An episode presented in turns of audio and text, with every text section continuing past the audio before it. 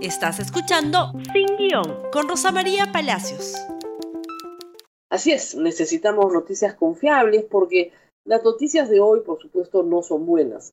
Son noticias que preocupan. Ayer se conoció que el número de eh, infectados ya es de 234 personas y hoy probablemente tengamos cifras más altas todavía hay eh, siete pacientes en UCI, pero ayer se conoció también que hay tres fallecidos. Dos de ellos estaban hospitalizados, uno en su casa esperando un resultado de una prueba de coronavirus que nunca llegó y que por cierto es positivo. Esto permite sacar algunas lecciones que creo que son las primeras y las más urgentes. Si usted tiene dificultad para respirar, tiene que ir al hospital no puede quedarse en casa para no molestar a nadie, pensando que de esa manera puede manejar la enfermedad. Es cierto que el 85% de las personas que tienen coronavirus no tienen casi síntomas o tienen una gripe, que es lo que es finalmente lo que hace eh, el comportamiento que tiene este virus. Pero hay un 15% que sí se siente muy mal, que sí necesita atención médica, y de ellos hay un 5% que probablemente vaya a UCI. La tasa de muerte de lo que se sabe en China es de aproximadamente 2 a 3% de los pacientes que contraen la enfermedad. Si ayer hemos tenido ya 234 infectados, no es, eh, digamos, sorprendente que ya comencemos a tener fallecidos, sobre todo porque tenemos el primer caso detectado el día 6 de marzo a estas alturas era inevitable que esto sucediera.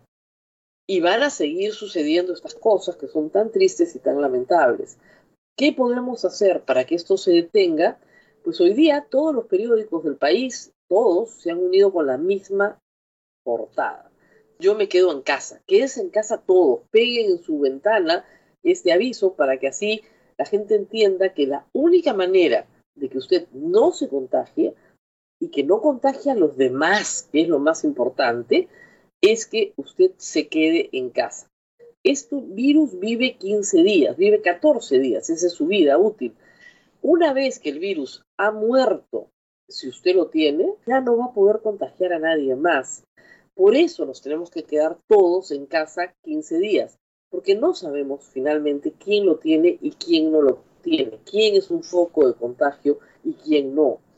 En la fase 3 estamos en contagio comunitario. Todos podemos recibir el virus de cualquier lugar. Por lo tanto, quedarse en casa es lo más seguro. Sin embargo, si usted tiene que salir porque trabaja en un servicio esencial y toda la sociedad le tiene que estar muy agradecido, estamos hablando de médicos, enfermeras, personal sanitario, laboratoristas, personas que están cuidando las calles, como la policía y los militares, los periodistas, las personas que nos hacen llegar el periódico, las personas que nos brindan todos los alimentos que estamos consumiendo dentro de la cuarentena. Si usted es, una de esas personas, tiene que tomar algunas medidas extraordinarias de seguridad sanitaria. No solamente lavarse más las manos, sino que cuando entra y sale de su hogar, tiene que tomar medidas sanitarias para proteger a los suyos cuando vuelve a casa. Pero para todos los demás, que somos la inmensa mayoría de peruanos, tenemos que quedarnos en casa. Mientras más aislados, mejor. Es verdad que es muy triste estar solo en esta oportunidad, pero las personas que están solas, encerradas en un dormitorio, a veces en un pequeño departamentito, están mucho más seguras porque no tienen ninguna posibilidad de contagiarse de otras personas. Mientras más solo esté usted, mejor. La ministra de Salud ha establecido que en 12 días, en el día 12 de la cuarentena, la curva de infectados tiene que aplanarse, es decir, tener el mismo número de infectados. Si eso comienza a suceder en el día 12, 13, 14 y 15, la cuarentena habrá dado resultado. Si eso no sucede, la cuarentena no habrá dado resultado y tendremos que quedarnos más tiempo en cuarentena. ¿Cuál es la clave para que no nos quedemos más tiempo en cuarentena? Que todos ustedes obedezcan lo que, las autoridades, ya sean municipales, eh, regionales, nacionales, les digan que tienen que hacer. En los días pasados hemos criticado mucho la falta de normas. Hoy día han aparecido más normas ya en el peruano que aclaran muchas cosas. Otras tendrán que aclararse en el tiempo. Esto se trata de vivirlo cada día a la vez.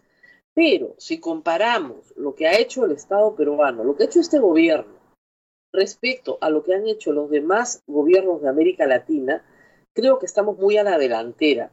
Y hay que reconocer que ha habido liderazgo en tomar decisiones muy difíciles, porque esto va a afectar seriamente la economía del Perú y seriamente la economía de cada uno de los peruanos.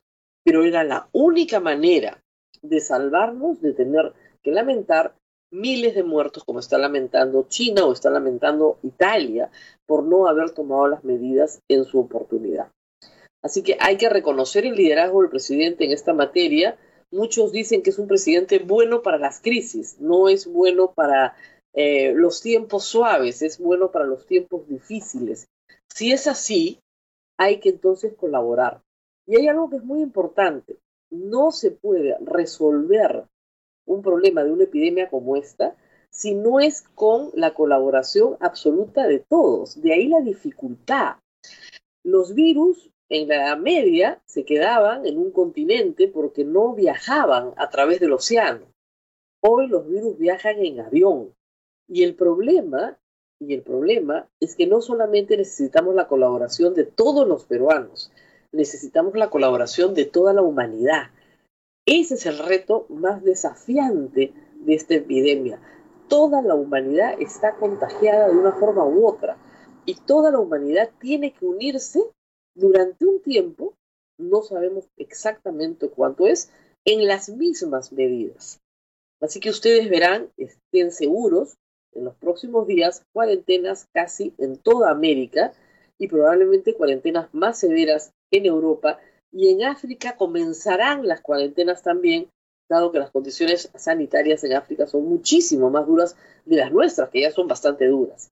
Así que no se sorprendan de que la humanidad entera colabore en que esta enfermedad no se propague.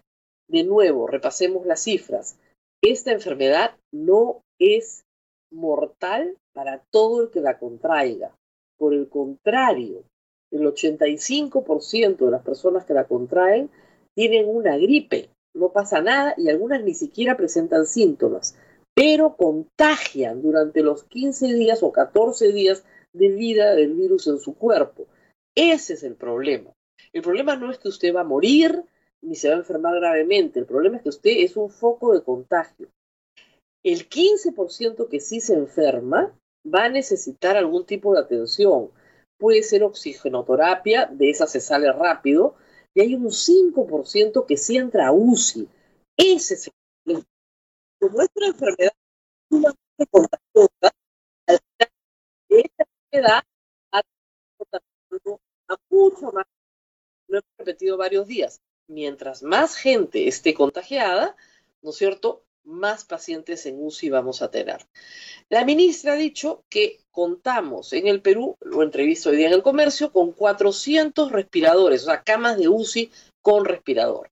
400. Eso implica que la epidemia tiene que bajar pronto, porque el 5%, ustedes imaginarán, de el número de contagiados es el que nos da las camas de UCI. Más de, ahí no podemos subir. ¿Va a subir el número de contagiados? Hoy día sí. ¿Vamos a llegar a, miles de contagiados? Es probable. ¿Va a morir más personas? También. Pero que mueran pocas personas depende del trabajo de todos nosotros. Y todos podemos hacer algo. O hago desde la ustedes desde colaborando podemos ayudar. Hay personas que me preguntan quiero pedir que en interno, por favor, apague el audio, estoy escuchando del otro lado. Si me apagan el audio sería mucho mejor. Eh, que eh, preguntan si la cuarentena va a durar más. Eso solo lo tenemos el día 2 de este octubre. Así que tenemos que ir yendo un día a la vez. No podemos angustiarnos por lo que va a pasar mañana. Tenemos que ir un día a la vez para poder pasar esta cuarentena todos juntos y esperar que las cifras comiencen a achatarse, que se achate la curva. La ciencia, a quien hemos desoído muchas veces, nos lo está diciendo, esta vez escuchemos. Hay que achatar la curva, significa no salir, no contagiarse. Nos tenemos que despedir. Si hay alguna emergencia el fin de semana, por supuesto, RTV va a estar con ustedes, yo también.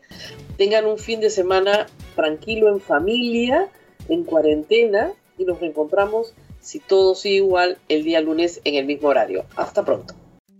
Gracias por escuchar Sin Guión con Rosa María Palacios. Suscríbete para que disfrutes más contenidos.